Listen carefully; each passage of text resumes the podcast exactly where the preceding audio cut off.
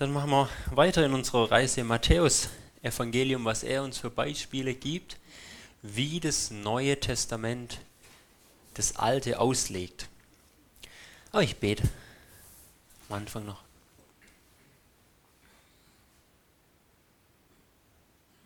Vater, danke dir bisher für deine Hilfe und was wir sehen durften in deinem Wort. Zeig uns auch weiter deinen Sohn. Zeig ihn uns und auch, wie wir das verstehen sollen im Alten Testament. Sodass wir dich auch drüber loben, unser Herz brennt. Angezündet von ihm, Herr. Schenk du das bitte. Alles dir zur Ehre. Vielen Dank. Amen.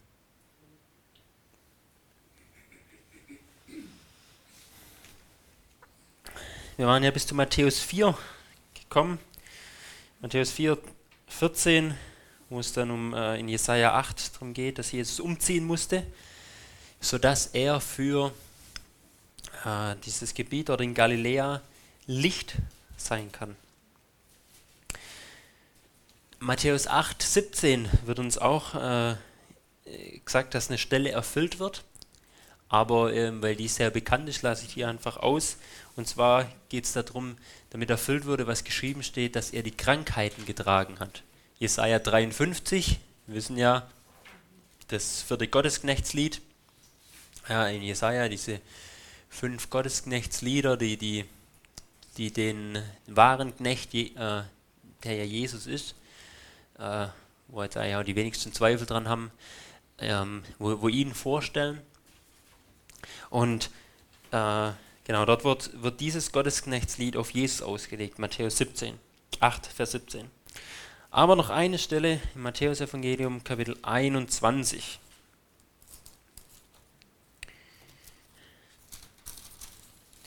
Und zwar Vers 5. Matthäus 21, 5. Ich lese ab Vers 4. Es ist beim Einzug Jesu in Jerusalem oder eben kurz davor, als er diesen Einzug anordnet. Heißt ab Vers 4,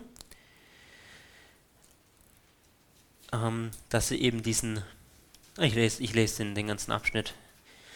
Als sie sich Jerusalem näherten und nach Bethphage kamen, an den Ölberg, da sandte er zwei Jünger und sprach zu ihnen, geht in das Dorf, das euch gegenüber liegt, sogleich werdet ihr eine Eselin angebunden finden und einen Fohlen bei ihr.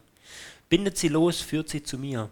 Wenn jemand etwas zu euch sagt, sollt ihr sprechen, der Herr braucht sie, und sogleich wird er sie senden, dass sie wieder zurückkommt.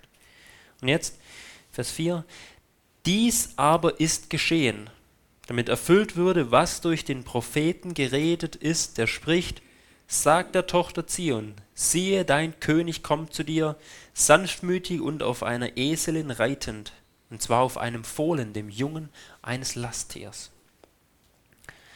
Wieder Parallelstellen, wo steht diese Stelle? Jetzt sehen wir Zacharia 9, Vers 9. Das ist ziemlich am Ende vom Alten Testament. Lass uns auch mal die anschauen, um einfach zu sehen, wie wir auch das auslegen sollen. Da heißt es, Juble laut, Tochter Zion, jauchze, Tochter Jerusalem, siehe, dein König kommt zu dir, gerecht und siegreich ist er. Also zum Beispiel bei, hat Matthäus einfach ausgelassen, hat einfach, äh, ähm, ja, hat aber das Zitat ein bisschen zusammengefasst. Das ist jetzt kein Fehler, sondern äh, wollte der eben schneller vorankommen. Gerecht und siegreich ist er, demütig und auf einem Esel reitend, und zwar auf einem Fohlen, dem Jungen der Eselin. Ja, also wenn es heißt, dein König kommt zu dir, deswegen Jerusalem jauchze, sagt uns Matthäus, das hat sie in Jesus erfüllt, er ist dieser König, der kommt, der nach Jerusalem einzieht, wird jetzt auch nicht so schwierig äh, für uns äh, dann zu entdecken sein. Aber wenn wir jetzt das wissen, okay, dieser König ist Jesus und zwar meint es ihn beim Einzug, dann können wir einfach mal weiterlesen. Und einfach dann auch jetzt den Kontext von dem her auslegen. Und zwar einfach mal zum Beispiel Vers 10.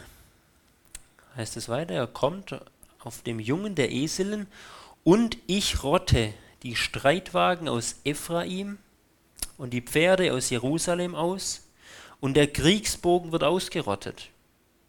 Und er verkündet Frieden den Nationen. Und seine Herrschaft reicht von Meer zu Meer und vom Strom bis an die Enden der Erde. Also, weil jetzt dieser König kommt, deswegen sagt Gott, ich rotte die Streitwagen aus Ephraim, die Pferde aus Jerusalem aus und, so, und den Kriegsbogen. Deswegen, weil dieser König kam, rottet er das aus. Warum? Weil er, dieser König, verkündet Frieden den Nationen. Jetzt lasst uns das aber mal nur von, von Jesus weiter äh, sehen und was uns auch in der Apostelgeschichte berichtet wird. Ja, hier wird unser Einzug berichtet und dann wird was, was macht dieser weiter, dieser König. Ja, wir lesen, er ging ins Kreuz, er stand wieder auf und dann wurde er verkündigt. Und wenn es heißt, er verkündet Frieden den Nationen, ja, was war das dann für ein Frieden, den er verkündigt hat, nachdem er nach Jerusalem eingezogen ist? Er hat das Evangelium verkündigt, die Botschaft des Friedens. Und aufgrund von dieser Botschaft, aufgrund vom Evangelium, sagt jetzt Gott, ich rotte den Streitwagen aus, ich rotte den Kriegsbogen aus. Ja, letztlich sagt er, ich mache Frieden mit euch. Ja, ich bin nicht mehr gegen euch gerichtet, weil der König kam ja und wenn ihr zu diesem König gehört, hat er euch im Kreuz versöhnt, im Evangelium, in dieser Friedensbotschaft. Deswegen rotte ich jetzt auch diese Dinge bei euch aus ich biete euch Frieden an in diesem König. Einfach nur dieser, dieser Text ja weiter ausgelegt. Oder weiter, seine Herrschaft reicht von Meer zu Meer, vom Strom bis an die Enden der Erden. Ja, seine Gemeinde ist weltweit. Ja, die, diese Herrschaft, die, sein Reich, das, das breitet sich jetzt aus. Es ist dort, wo seine Gemeinde ist. Und die breitet sich jetzt weltweit aus und fokussiert sich nicht mehr nur auf ein kleines Land nämlich auf das, das, das Land Israel. Und so einfach nur, können wir von dem her einfach das dann auch weiterdenken und, und diese Stellen auslegen. Das war also diese kleine Reise durch Matthäus mit vielen Stellen, die sich erfüllt haben und wo uns klare Beispiele geben werden. Noch ein anderes, ich werde dann auch übergehen, Lukas 22. Vers 37 wird uns auch wieder von äh, Jesaja 53 ähm, äh, wird, wird erfüllt, wo es quasi heißt, dass er mit Verbrechern dort am Kreuz hing. Aber es sind auch wieder bekannte Stellen, wo das Gottesknechtslied auf ihn ausgelegt wird. Genauso Johannes 19, 24 wird aus Psalm 22, Vers 19 äh, zitiert und gesagt, dass sich das erfüllt hat, dass sie Jesu Kleider geteilt haben. Ja, das sind aber alles so ganz, ganz direkte ähm, Verheißungen. Psalm 22, eine direkte, der ganze Psalm fasst das ganze Kreuzesgeschehen zusammen. Ja, aber das, das sind auch äh, Stellen, die, ähm, die ja jeder so als ganz normale Prophetie auch sehen würde. Aber ich will auch zeigen, anhand von den anderen Stellen, die man nicht unbedingt gleich in diesem Kontext von direkter Verheißung sehen würde, dass auch die christologisch auszulegen sind. Ja, wie zum Beispiel hier eine, eine Jesaja 8 Stelle, äh, das Licht über, über Land Naphtali leuchtet und das Licht, dass es eben Jesus ist. Und dass, dass wir das auch so lesen sollen. Aber noch, noch eine weitere Stelle, Apostelgeschichte 4. Apostelgeschichte haben wir schon öfters gehört, dass alle Propheten von seinem Leiden geredet haben. Und wir haben da ja auch noch dann Beispiele, wie zum Beispiel jetzt hier in Apostelgeschichte 4 ein Petrus jetzt auch das Alte Testament gedeutet hat. Nicht nur, dass er gesagt hat, wir müssen es von Christus her verstehen, weil alle Propheten von ihm geredet haben, sondern wie er jetzt das auch selber macht. Denn wir haben jetzt vorhin hatten wir diese Predigt, nachdem er diesen Lahmen äh, geheilt hat im Tempel. Und dann kamen ja auch ziemlich schnell schon ähm, die Tempelpolizei, haben sie festgenommen und vor den Hohen Rat gestellt. Und hier haben wir jetzt diese Worte, die er hier sagt, in Apostelgeschichte 4 ab Vers 23. Ähm, da waren sie dann nämlich schon wieder äh, zurückgekommen, ihnen wurde gedroht. Ja, die hohen Priester haben ihnen gedroht, dass sie ja nicht mehr in dem Namen von Jesus reden dürfen. Und jetzt waren sie wieder in der Gemeinde und da lesen wir ab Vers 23, als sie entlassen waren, kamen sie zu den Iren, also zu den anderen Christen und verkündigten alles, was die hohen Priester und die Ältesten zu ihnen gesagt hatten. Sie aber, also jetzt alle, als sie es gehört hatten, erhoben einmütig ihre Stimme zu Gott und sprachen. Ja, die haben sich jetzt nicht aber nur darüber aufgeregt, was tun uns die da an, sondern sie beten und sprechen. Herrscher, Du, der du den Himmel und die Erde und das Meer gemacht hast und alles, was in ihnen ist, der du durch den Heiligen Geist, durch den Mund unseres Vaters, deines Knechtes David gesagt hast. Warum toben die Nationen und sannen eitle, eitles die Völker? Die Könige der Erde standen auf und die Fürsten versammelten sich gegen den Herrn und seinen Gesalbten. Also das hat der David durch den Heiligen Geist schon gesagt. Und dann legen sie es aus. Denn in dieser Stadt versammelten sich in Wahrheit gegen deinen heiligen Knecht Jesus, den du gesalbt hast, sowohl Herodes als auch Pontius Pilatus mit den Nationen und den Völkern Israels, alles zu tun, was deine Hand und dein Ratschluss vorher bestimmt hat, dass es geschehen sollte. Also sie, sie beten und sprechen zu Gott, Gott, du hast ja schon vorher gesagt, dass es so passieren wird. Ja, der du durch den Heiligen Geist genau das gesagt hast. Warum toben die Heiden? Oh Gott, genau das passiert gerade. Die, Heiden toben und haben sich gegen den Gesalbten, gegen den Messias, gegen Jesus äh, gewandt. Ja, indem sie sich gegen uns wenden, als seine Jünger haben sich gegen ihn gewandt. Und dann sagen sie, eigentlich ab Vers 29, Und nun, Herr, sieh an ihre Drohung und gib uns mit Freimütigkeit zu reden, dass wir uns nicht davon abbringen lassen. Das beten sie eigentlich und dann bebt die Stätte. Ja, und sie werden ähm, ja, in einer besonderen Art und Weise mit dem Heiligen Geist erfüllt, sodass sie genau dafür befähigt werden. Ja, jetzt bekommen da nicht irgendwie speziell den Heiligen Geist, sondern einfach immer wieder diese, diese Erfüllung, diese neue äh, diese neue Ausrichtung in dem Heiligen Geist. Also, aber sagen, durch den Heiligen Geist hat doch David schon vorhergesagt. Dies ist das Ganze, was hier passiert. Ja, hier wird jetzt nicht speziell von Erfüllung geredet, aber er sagt, die sagen ja, du hast das und jenes schon vorhergesagt. Und das passiert jetzt. Und das Ganze steht im Psalm 2. Das wollen wir uns auch nochmal genau anschauen. Das heißt, Sie legen Psalm 2 und das, was, oder was hier steht, legen sie auf ihre Situation aus, weil gegen sie gehandelt wird. Im Psalm 2 heißt, sie handeln gegen den Gesalbten. Also dort steht im Hebräischen gegen den Messias. Und weil sie wissen, wir gehören zum Messias und wird gerade gegen uns gehandelt, dass wir im Namen des Messias nicht mehr reden dürfen, deswegen wissen sie, das handelt hier von ihnen.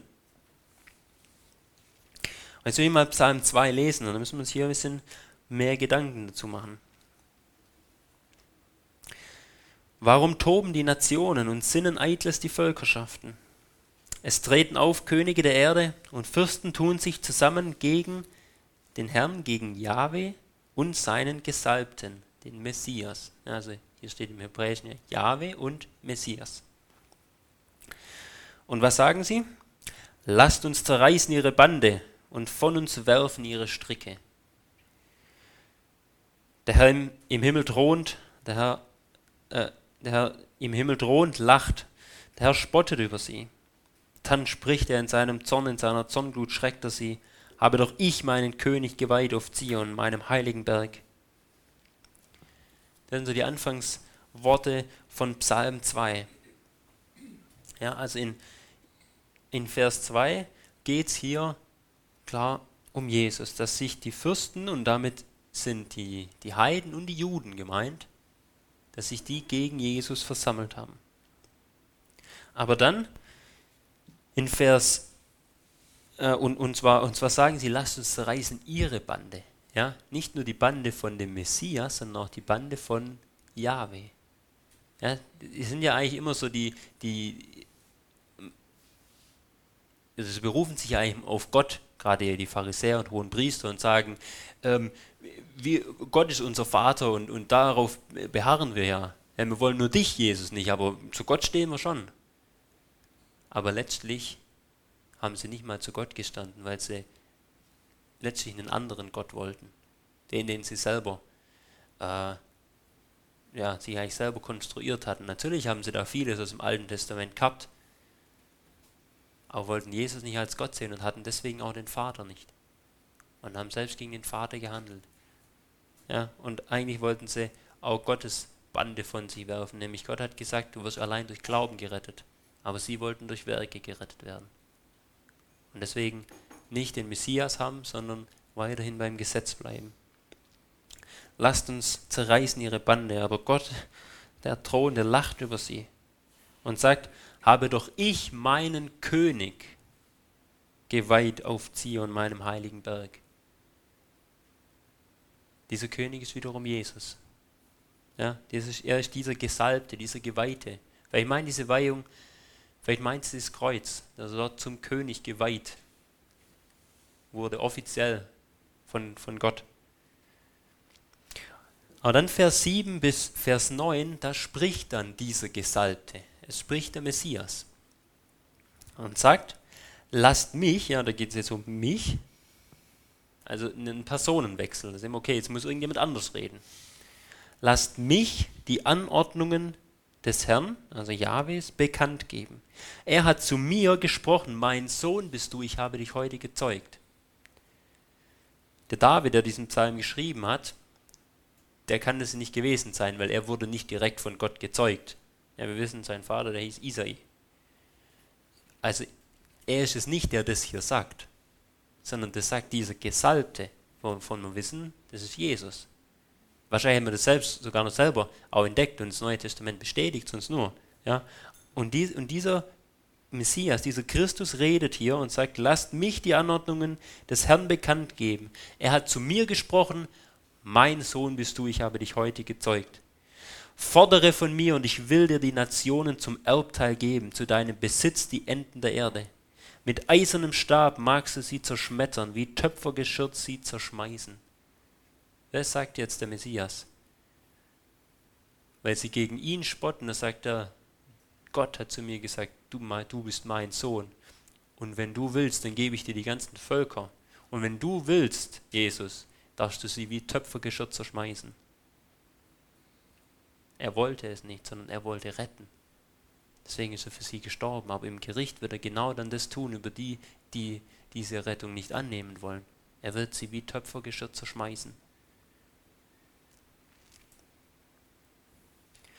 Und dann Vers 10 bis 12 haben wir dann noch vom David, dem Autor dieses Psalms. Das steht übrigens nicht äh, über den Psalm drüber, aber wir haben es ja gerade gelesen äh, in, in, in Apostelgeschichte. 4 heißt ja, dass David den geschrieben hat. Also dann der, der Psalmist, der David, der macht da jetzt noch Schlussfolgerungen draus. Ja, und sagt, und nun, ihr Könige, ab Vers 10, nun, ihr Könige, ja, wegen diesem Ganzen, weil ihr wisst, Gott spottet doch eigentlich nur über euch, weil ihr euch gegen ihn erhebt. Der Messias droht euch an, euch zu zerschmeißen wie Töpfergeschirr. Deswegen, nun, ihr Könige, handelt verständig, lasst euch zurechtweisen, ihr Richter der Erde. Dient dem Herrn mit Furcht und jauchzt mit Zittern. Und jetzt küsst den Sohn. Küsst den Sohn Gottes, küsst Jesus Christus. Also unterwerft ihm, ja, vielleicht küsst ihm die Füße. Also diese, diese Unterwerfung. Küsst den Sohn, dass er nicht zürne und ihr umkommt auf dem Weg denn leicht entbrennt sein Zorn. Hat ihr schon mal von Jesus gehört, dass sein Zorn leicht entbrennt? Sehen wir also hier auf Erden war im Neuen Testament anders, gell? Aber wir wissen, er ist auch der Richter. Tempelreinigung, ja? Er ist auch der, der, der Richter und, und er wird in seinem Zorn wird er meinen entbrennen, aber er hält ihn auch noch zurück. Und trotzdem leicht entbrennt sein Zorn. Seid vorsichtig, unterwerft ihm euch. Aber glücklich alle, die sich bei ihm bergen. So endet Psalm 2. Glücklich alle, die sich bei ihm bergen. Bei Jesus Christus. Guck mal, wie Psalm 1, der erste, erste Teil, anfängt. Glücklich der Mann, der nicht folgt dem, Rat der, dem Rat der Gottlosen. Psalm 2 endet mit einer Glücklichpreisung, mit einer Glückseligpreisung. Psalm 1 beginnt mit einer Glückseligpreisung. Wisst ihr, was noch damit beginnt, mit einer Glückseligpreisung? Die Bergpredigt. So wie die Bergpredigt beginnt und uns zeigt, wer ist glücklich zu preisen, wer ist selig, wer ist gerettet, wer ist ein Gerechter, beginnt auch der Psalm damit, aufzuzeigen, wer ist glücklich, wer ist ein Gerechter, wer ist gerettet. Und Psalm 1 zeigt uns dabei auf, dass einer glücklich gerettet, gerecht ist, der nicht folgt dem Rat der Gottlosen, den Weg der Sünder nicht betritt, nicht im Kreis der Spötter sitzt, seine Lust im Gesetz des Herrn hat, und so weiter. Ja, Psalm 1 zeigt uns einen gerechten Mann auf. Psalm 2 stellt uns dann vor, wer dieser Mann ist. Nämlich zeigt uns auf, es gibt nur einen Gerechten und es ist Christus. Ja, weil wer von uns ist so, dass er Tag und Nacht nachsinnt über Gottes Gesetz dass er nie auf dem Weg der Sünder ist. Ja, wir sollen immer mehr so werden, keine Frage, aber von uns aus sind wir es nicht so. Wir sind nicht dieser Gerechte, aber es stellt uns einen vor, der gerecht ist. Und er ist der Gesalbte, der Sohn Gottes, der Weltenherrscher. Das stellt uns Psalm 2 vor. Dass es Christus ist, dieser Gerechte aus Psalm 1. Ja, und so sind und so hat es aber dann auch wieder was mit uns zu tun. Ja? Glücklich alle, die sich bei ihm bergen. Denn wer wieder in ihm ist, in diesem Gesalbten, der ist auch glücklich zu preisen, weil er ist der Gerechte. Und wer zu ihm gehört, der ist genauso gerecht wie er. Nicht, weil das von sich aus ist, sondern weil er es zugesprochen bekommen hat. Und bei der Wiederkunft, wenn dieser Herr dann wiederkommt, auch so gerecht wird. Dann werden wir effektiv genauso gerecht sein. Dann wird, wird unsere sündige Natur wird er wegnehmen und wird uns zu Gerechten, also von uns aus sogar Gerechten machen. Jetzt sind wir es noch nicht, jetzt haben wir es zugesprochen. Aber glücklich deswegen, die sie bei ihm bergen, wer in ihm ist. Und so ist Psalm 1 und Psalm 2 eigentlich so eine, so eine Einleitung in die Psalmen, die, was die, das Thema der Psalmen vorstellt. Jesus Christus, der Gerechte und seine Herrschaft, ja, das Reich Gottes. Und eingerahmt wird das Ganze von dieser glücklich, glückselig Preisung. Glücklich der Mann. Okay, wer ist es dieser Mann? Glücklich alle, die sich bei ihm bergen. Bei diesem Mann, bei diesem Gerechten, der sich bei ihm birgt. Der ist glücklich zu preisen. Und die ganzen weiteren Psalmen, die offenbaren uns jetzt diese Königsherrschaft Gottes und seinen Gesalbten. Ja, teilweise sehen wir, dass der Herr Jesus selber redet in den Psalmen, wie zum Beispiel hier Vers 7 bis 9. teilweise redet ein Prophet über den Christus.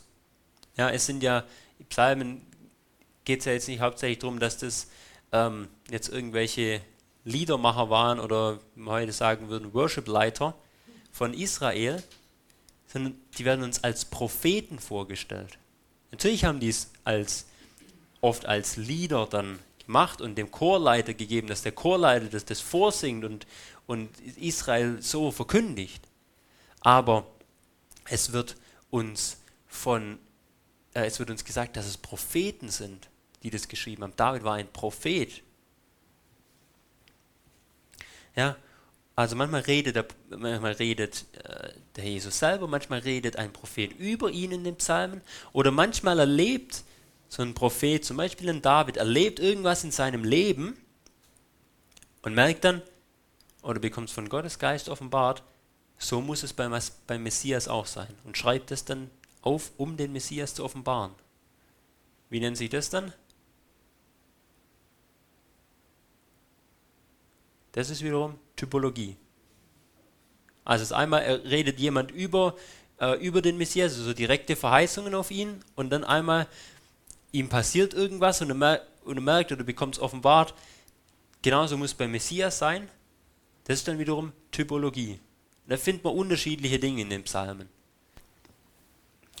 Aber alles darauf ausgelegt, ihn zu offenbaren. Zum Beispiel Psalm 16.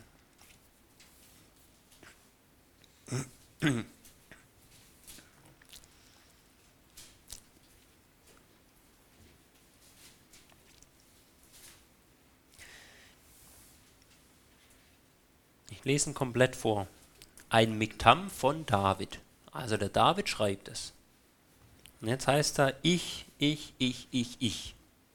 Die Frage, meint der David damit sich oder meint der David, er von jemand anderem schreibt? Das, das müssen wir jetzt angucken. Immer mit dieser christologischen Brille lesen. Jetzt nicht gleich dann sagen, okay, das muss, muss auf jeden Fall Jesus so gesagt haben. Sondern wir müssen, müssen jetzt auch prüfen. Also es ist von David. Er sagt, bewahre mich Gott, denn ich berge mich bei dir. Ich habe zum Herrn gesagt, oder ich habe zu Yahweh gesagt, du bist mein Herr. Es gibt kein Glück für mich außer dir. An den Heiligen, die auf Erden sind, an den Herrlichen ist mein Wohlgefallen. Zahlreich sind die Schmerzen derer, die einem anderen Gott nachlaufen. Ich werde ihre Trankopfer von Blut nicht spenden und ihre Namen nicht auf meine Lippen nehmen. Der Herr Jahwe ist, mein, ist das Teil meines Erbes und mein Becher, du bist es, der mein Los festlegt. Die Messschnüre sind mir gefallen auf liebliches Land, ja, mein Erbteil gefällt mir. Ich preise Jahwe, denn er hat, der mich beraten hat. Selbst des Nachts unterweisen mich meine Nieren. Ich habe Jahwe stets vor Augen, weil er zu meiner Rechten ist, werde ich nicht wanken. Darum freut sich mein Herz und jauchzt meine Seele, auch mein Fleisch wird in Sicherheit ruhen. Du wirst mein, denn meine Seele wirst du dem Scheol nicht lassen, wirst nicht zulassen, dass dein Frommer die Grube sehe. Du wirst mir kundtun We den Weg des Lebens. Fülle von Freuden ist vor deinem Angesicht, Lieblichkeiten in deiner Rechten immer da. Lasst mich freimütig mit euch reden und sagen, dass es nicht David meint, denn David ist gestorben. Hier steht aber, du wirst nicht zulassen, dass dein Frommer die Grube sehe. Das war jetzt ein bisschen biblischer Wortlaut gesagt, was der Petrus eigentlich sagt. Denn lasst uns mal aufschlagen ähm, Apostelgeschichte 2 und lesen ab Vers 22. Pfingstpredigt. Apostelgeschichte 2, 22. Männer von Israel, hört diese Worte.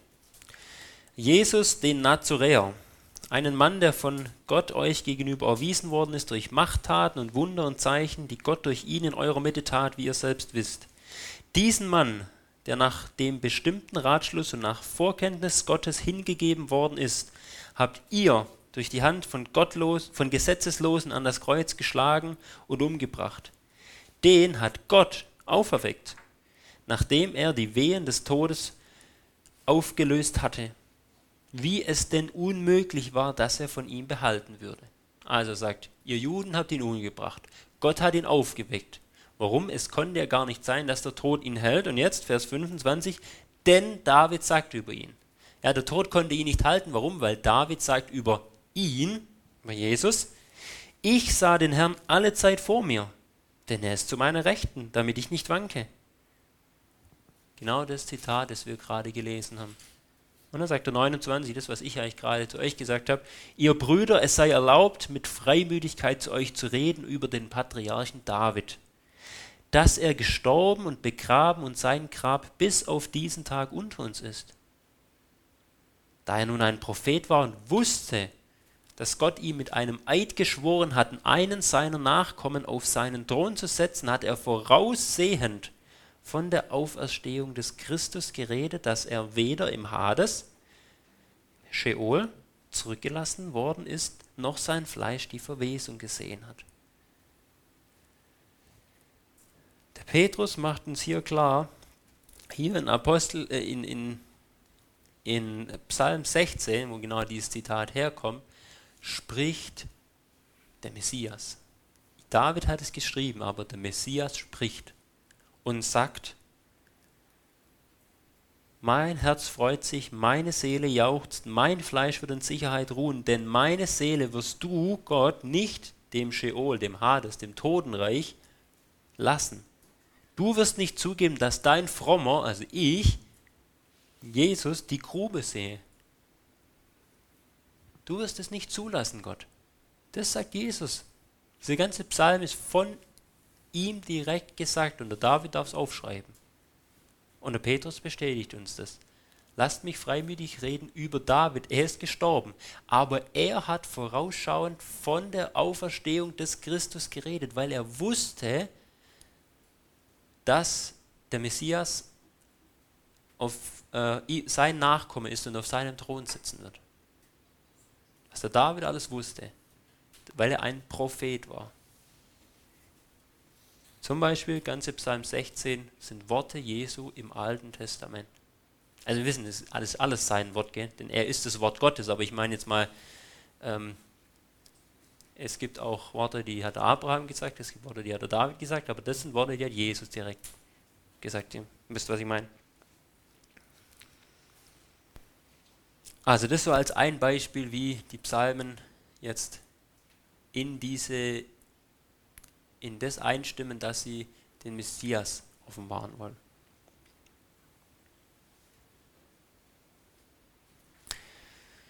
Psalm 69, Vers 26 oder mit Psalm 109, Vers 8 wäre was ähnliches, lassen wir aber aus, geht es um Judas. Da wird uns schon was vom Judas gesagt, dass sein Haus öde sei und sein Amt ein anderer empfangen soll. Ja, Apostelgeschichte 1, 16 und 20 dann. Aber ähnliche Sache. Nur noch ein letzter, ein letztes Beispiel einer direkten Verheißung, die das Neue Testament aufgreift aus dem Alten. Galater 3.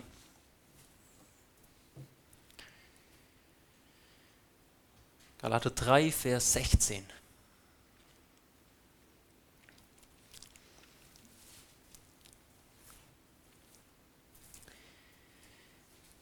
Dem Abraham aber wurden die Verheißungen zugesagt und seiner Nachkommenschaft. Und er spricht, er spricht nicht und seinen Nachkommen, wie bei vielen, also in Mehrzahl, sondern wie bei einem und deinem Nachkommen, wurde zu dem Abraham gesagt. Und der ist Christus. Alle Paulus sagt, zu dem Abraham wurde gesagt, ähm, wurde eine Verheißung gegeben und diese Verheißung gilt auch auf seine Nachkommenschaft. Und, es wird, und er sagt, aber es heißt nicht im Alten Testament, und seinen mehreren Nachkommen gilt diese Verheißung, sondern seinem einen Nachkommen. Da wird ganz genau auf die Grammatik sogar Wert gelegt. Ja, so, ich sag mal, so direkt nimmt der Paulus diese Verheißungen aus dem Alten Testament dass er auf die Grammatik selbst Wert legt und sagt, hier ist ein einzelner Nachkommen gemeint und der ist Christus. Wo, wo kommt es her mit seinen Nachkommen? 1. Mose 22.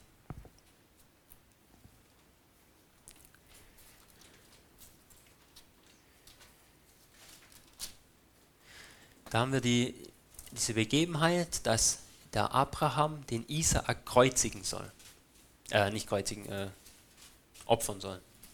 Aber das ist ein Bild auf das Kreuz. So. Ähm, der Isaak auch wieder als Typos auf Christus hin, ja, das sehen wir an vielen Stellen. Er sollte das Holz dann selber tragen, das ihn umbringen wird. Christus hat sein Kreuz selber getragen. Ja, all diese Dinge und, und er hat sich nicht gewehrt und so weiter. Es, und dann kommt ein Lamm oder ein, ein Schaf, ein männliches ja, und löst ihn aus und, und sagt, ich werde, ja, oder nee, der, der Abraham sagt dann, Gott wird sich schon ein Schaf ersehen. Er wusste, für den Isaak wird was anderes kommen. Gott wird sich ein, ein Schaf zum Brandopfer sehen. Und da ist nicht das Ende des, der Geschichte, sondern da geht die Geschichte erst los und zeigt uns, wer dieses Schaf ist. Und dann kommt Johannes der Täufer und ruft aus, siehe das Lamm Gottes, das die Sünde der Welt wegnimmt. Und im Kreuz stirbt dieses Lamm dann. Ja, also hier haben wir diese, diese Typologie auf Christus und dann nach, nach diesem Ganzen, nach diesem Gehorsamschritt, sagt Gott dem Abraham, 1. Mose 22, ab Vers 18, und in deinem Samen werden sich segnen alle Nationen der Erde dafür, dass du meiner Stimme gehorcht hast. Und Paulus sagt, dieser Same ist Christus, dieser Nachkomme. Ja, das heißt, wir können ja lesen, Abraham, in deinem Nachkommen, in Christus, werden sich segnen alle Nationen der Erde. Denn die werden sich nicht in Abraham segnen, sondern in dem Nachkommen Abrahams. Und dieser Nachkomme Abrahams, der kommt noch an vielen, an einigen weiteren Stellen vor, dass wir wissen, hier ist mit dem Nachkomme Abrahams Jesus gemeint, dürfen wir auch das an anderen Stellen auch so sehen. Ja, und dann kommen wir drauf, okay, zum Beispiel in Kapitel 12, wo der Abraham ja berufen wird, wo es, wo es dann heißt, ich will segnen, die dich segnen, und in verfluchen, die dich verfluchen und in dir sollen gesegnet werden alle Geschlechter der Erde in Vers 3, dann wissen wir, in dir sollen gesegnet werden alle Geschlechter auf Erden, meint in diesem Nachkommen. Ja, durch diesen Nachkommen, den du Abraham bekommst, werden alle gesegnet werden. Alle Geschlechter der Erden, ja, die Heiden sind ja schon mit drin. Und deswegen sagt Galater 3, Vers 8, dass dem Abraham schon das Evangelium, die gute Nachricht, verkündigt wurde. Warum? Weil ihm schon gesagt wurde, in dir, das heißt aus dir heraus und meint damit, durch deinen Nachkommen, durch Christus werden gesegnet werden alle Geschlechter der Erde. Da steckt schon das Evangelium drin. Deswegen sagt Galater 3, 8, das ist das Evangelium, was dem Abraham verkündigt wurde, weil ihm schon der Messias da verkündigt wurde. Also so, so sogar buchstabengetreu. Sind nämlich einzelne Verheißungen äh, und werden, werden Dinge auf Christus ausgelegt. Ja, bis, bis ins Detail wird, wird christologisch im Neuen Testament ausgelegt. Sind da bisher Fragen zu diesen direkten Verheißungen?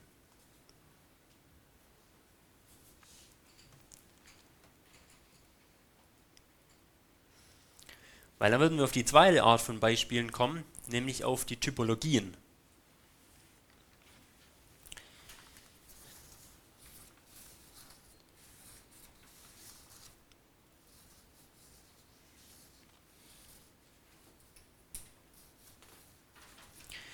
Und dann will ich beginnen in 1. Korinther 10. Bei der ganzen Sache, da wird es jetzt vielleicht ein bisschen schwieriger. Ja, weil man sowas nicht unbedingt gewöhnt ist. Ja, und ähm, jetzt natürlich heute, weil man schon da viel äh, dazu hört, aber einfach dann selber prüfen. Ja, und das sind jetzt dann auch ganze, ganze Themen, die es wirklich also überprüfen gilt, ob das so sich so verhält, äh, weil das hat dann große Auswirkungen. Und zwar 1. Korinther 10, Vers 6. Dort heißt es, das erzählt ein bisschen die Geschichte Israels nach und sagt dann, all die, ja, erzählt, was denen alles passiert ist, dass sie durchs Meer gegangen sind und da auf Mose getauft wurden und der Christus schon dabei war. Und dann sagt er, diese Dinge aber sind als Vorbilder für uns geschehen, damit wir nicht nach Bösem gierig sind, wie jene gierig waren. Das, was mit Israel geschah, sagt er, ist als Vorbild für uns geschehen damit wir nicht genauso gierig und böse sind wie sie. Und dann zählt er einige Beispiele auf, ja, zum Beispiel ein Beispiel vom, vom Biliam oder so, äh, oder äh, wo dann in einer Plage viele starben, weil sie unzüchtig waren und weil sie gemurrt haben und all diese Dinge. Für uns als Vorbild geschrieben. Ja, Israel ist nämlich ein, so ein Typos ja, für, für das wahre Volk Gottes auch. Ja, so wie Gott mit Israel gehandelt hat, ist es nämlich auch ein Vorbild, wie er in dieser Welt handelt.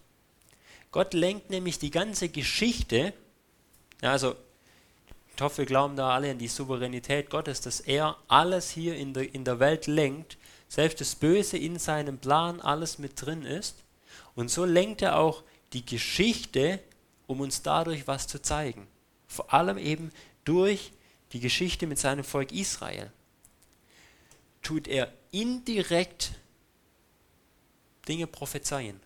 Dadurch, dass er sie bestimmte Dinge erleben lässt, sind es indirekte Prophetien, wie es zukünftig auch Dinge passieren werden. Ja, in dem Sinne, dass es vieles vorausschattet. Was mit Israel passiert, schattet vieles voraus. Ja, denkt mal an den Auszug aus Ägypten. Ja, Prophet, eine, eine, eine Vorschattung, eine Typologie für uns als Gläubige. Wir müssen auch aus diesem Sklavenhaus, und wir sind Sklaven der Sünde, immer, immer auf das Eigentliche, auf die Sünde, so wie die im Sklavenhaus Ägypten waren, sind wir unter das Sklave, unter der Sünde.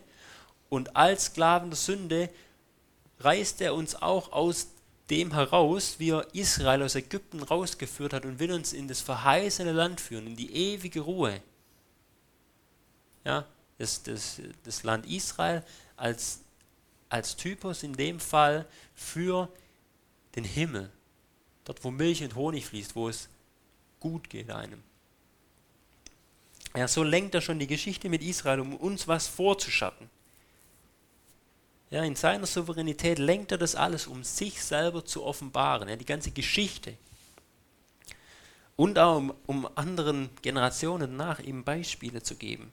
Natürlich handelt er auch um den Menschenwillen an dem Volk Israel. Es ist jetzt nicht einfach nur, okay, ich nehme halt Israel und zeige das an den allen, die sind mir eigentlich völlig egal. So auch wieder nicht. Er handelt auch natürlich um der Menschenwillen, aber in seiner Allmacht, in seiner Allwissenheit, einfach in seinem indem dass er alles lenkt, in seiner Unendlichkeit hat Gott darin auch schon für uns gehandelt, um uns Dinge vorzuschatten. Ist es so verständlich, was ich meine? Aus dem ganzen Grund gibt es ja in der Dreiteilung der hebräischen Bibel, haben wir gemerkt, es gibt keine Geschichtsbücher, sondern Israels Geschichte was mit ihnen passiert ist, wurde immer als Prophetie verstanden. Ja, zum Beispiel nämlich die Königebücher sind in dieser Dreiteilung der hebräischen Bibel sind bei den Propheten eingeordnet. Ja, weil da bei den Königen, es müssen Propheten auftreten, um sie aufs Gesetz zurückzuverweisen. Ja, da geht es nicht mal einfach nur, okay, was ist halt mit Israel passiert, sondern es geht darum, zu zeigen, haben sie auf das Gesetz gehört oder nicht? Haben sie auf Gottes Stimme gehört oder nicht? Anhand von den Propheten. Zum Beispiel die Chroniken, ja, die sind ja eigentlich ziemlich parallel zu den Königen geschrieben, die werden aber bei der Weisheitsliteratur eingeordnet. Das letzte Buch in der hebräischen Bibel, die Chroniken. Die wiederum gucken sich das noch ein bisschen genauer an und sagen, haben die auf ihre Propheten gehört oder nicht? Und wenn ja, ist das, was die Propheten gesagt haben, eingetroffen und wenn nicht, ist auch eingetroffen. Ist das Gericht eingetroffen? Sagen, ja, das Gericht ist eingetroffen, wenn sie nicht gehorcht haben. Hat Gott gesegnet, wenn sie gehorcht haben? Ja, sie haben er hat gesegnet. Ja, deswegen, die haben keine Geschichtsbücher. Wir sollten es auch nicht einfach nur als Geschichte verstehen, sondern wirklich, dass Gottes Geschichte auch immer was Prophetisches hat. Dass er deswegen so mit Israel gehandelt hat. Oder auch mit anderen Völkern. Deswegen ist es gut, immer wieder in die Geschichte, in die Vergangenheit zu gucken. Wie hat Gott da gehandelt? Meistens handelt er nicht unbedingt anders. Deswegen ist Typologie auch so eine indirekte äh, Prophetie und kann erfüllt werden. Und der Franz Delitzsch, ein deutscher Theologe, ausnahmsweise mal einer, der von den Deutschen nicht unbedingt so viel Falsches gesagt hat, der hat es dann die weissagende Geschichte, also die prophetische Geschichte genannt, im Gegensatz zum weissagenden Wort. Also wenn ein Prophet direkt was sagt, ähm, das weissagende Wort. Und wenn aber jetzt uns Geschichte berichtet wird, ist weissagende Geschichte, hat er das genannt. Und beides wird aber im Neuen Testament mit damit erfüllt würde äh, und, und so gezeigt. Sowohl Geschichte als auch immer direkt gesprochene Worte.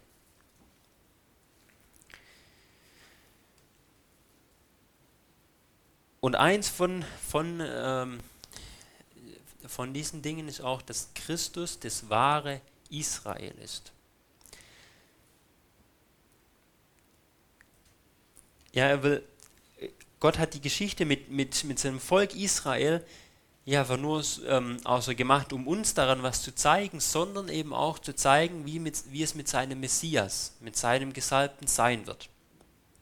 Hat Muster also in, in den ihr Handeln reingelegt. Anhand von diesen Mustern sollen wir auch was vom Messias erkennen. Zeigen, wie er auch mit seinem Messias handelt und erst in dem wiederum, wie er dann auch mit uns handelt, wenn wir zu diesem Christus gehören. Ja, immer wieder dieses in ihm sein. So wird er mit dem, wie er mit Israel gehandelt hat, wird er mit dem Messias handeln und wenn wir zu ihm gehören, dann auch wiederum mit uns. Wir sehen also auch ganze Themen, die weisen auf Christus hin.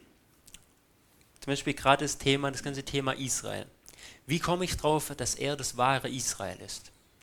Naja, wir hatten vorhin ja schon zum Beispiel, der erste Adam weist auf den zweiten Adam hin. Ja, der, der erste irdische Mensch auf den zweiten, auf den wahren, auf den neuen Menschen. Ja, und so auch bei Israel. Denn das irdische Israel hat versagt. Ja, das äh, sollten sie auch, weil es soll aufzeigen, irdisch geht nicht. Aus Fleisch heraus aus eigener Kraft geht nicht. Es geht nur, wenn Gott es tut. Ja, wenn es himmlisch wird. Und dazu braucht es die Wiedergeburt.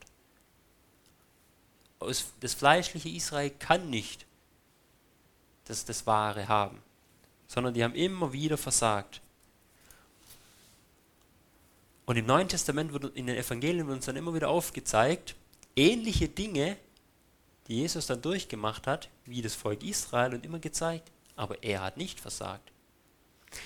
Zuerst aber in der Stelle ähm, Johannes 15, Vers 1. Ja, geht es ja um den Weinstock. Jesus sagt ja die bekannten Worte, ich bin der wahre Weinstock. Wenn es einen wahren Weinstock gibt, dann gibt es auch einen falschen Weinstock. Wer wird uns normalerweise als Weinstock bezeichnet? Israel. Zum Beispiel Jesaja 5. Ja, beschreibt Gott Israel als einen Weinstock, den er gepflanzt hat, ganz edle Reben. Und was haben sie? Versagt, haben keine Frucht gebracht. Das gleiche in dem Gleichnis von, von Jesus, Matthäus 21, 40 bis 43 bringt Jesus eigentlich was ziemlich ähnliches und sagt, nennt Israel eigentlich diesen Weinstock, die aber versagt haben. In Matthäus 21. Ja, also normalerweise ist Israel dieser Weinstock Gottes, den Gott gepflanzt hat, der dann aber versagt hat. Und weil er versagt hat, kommt jetzt Jesus und sagt, ich bin der wahre Weinstock. Ich bin das wahre Israel, weil ich bin der Repräsentant des wahren, des gläubigen Volkes Gottes. Und dann sagt er ja, und jeder, der in mir bleibt, ja, also sind ja dann die Reben, der wird Frucht bringen. Wer in mir ist, der bringt Frucht. Der gehört dann zu diesem Volk dazu, wer in mir ist. Der wird dann Frucht bringen. Und dieser Weinstock wird nicht versagen, weil ich der Weinstock bin und es ist ein himmlischer Weinstock. ist nämlich Jesus der Weinstock. Wenn wir in ihm sind, dann wird Gott diese Früchte in uns bringen. Und man muss es nicht aus eigenen Werken tun, wie unter dem alten Bund, unter dem das Volk Israel versagt hat. Deswegen er der wahre Weinstock. Im zweiten Gottesknechtslied, Jesaja 49, wird der Gottesknecht, also Christus, wird auch als Israel bezeichnet, ja, als der Repräsentant des wahren Volkes. Und, und so sehen wir immer wieder, er ist das wahre Israel. Ja, das gläubige Volk Gottes wird in Jesus begründet. Ja, wir werden ja auch sein Leib genannt. Ja, wir sind der Leib Jesu, das Sichtbare von Jesus hier auf dieser Erde. Ja, so, weil, weil er das wahre Israel ist und wenn wir in ihm sind, dann sind wir, äh, dann besteht dieses wahre Israel quasi aus uns. Ja, wir sind das wahre Volk Gottes, wenn wir in ihm sind, wenn wir sein Leib sind. Und weil er das wahre Israel ist, muss er zum Beispiel auch immer wieder Dinge tun, typologisch, was Israel auch getan hat. Israel war zum Beispiel 40 Jahre in der Wüste. Und Jesus? 40 Tage in der Wüste. Wie ging es in Israel dort? Ja, sie haben viele Prüfungen, Glaubensprüfungen durchmachen müssen. Und was haben sie getan? Nur versagt. Sie haben durchweg gemurrt. Und dann kamen Plagen über sie.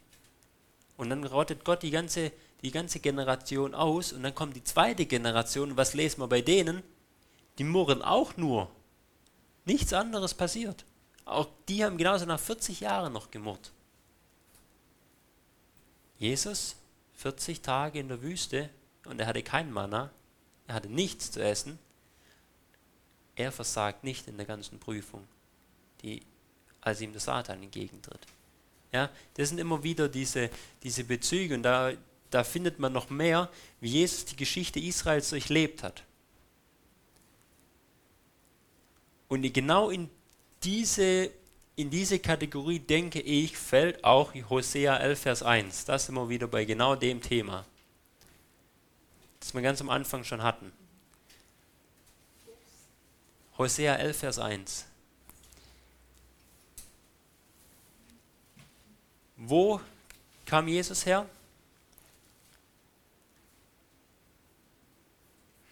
Ähm, aus Ägypten. Also zwar in Bethlehem geboren, aber musste nach Ägypten gehen. Und genauso wie Israel aus Ägypten herauskam, so musste auch Jesus als der wahre, als der Repräsentant des wahren Volkes musste auch aus Ägypten kommen. Deswegen Hosea 11, Vers 1, aus Ägypten habe ich meinen Sohn berufen. Ja, das fällt in diese ganze Kategorie, dass er das wahre Israel ist. Aber bevor wir das machen, machen wir nochmal kurz Pause. Und dann muss ich mir überlegen, was ich jetzt alles noch hinbekomme in der letzten Zeit.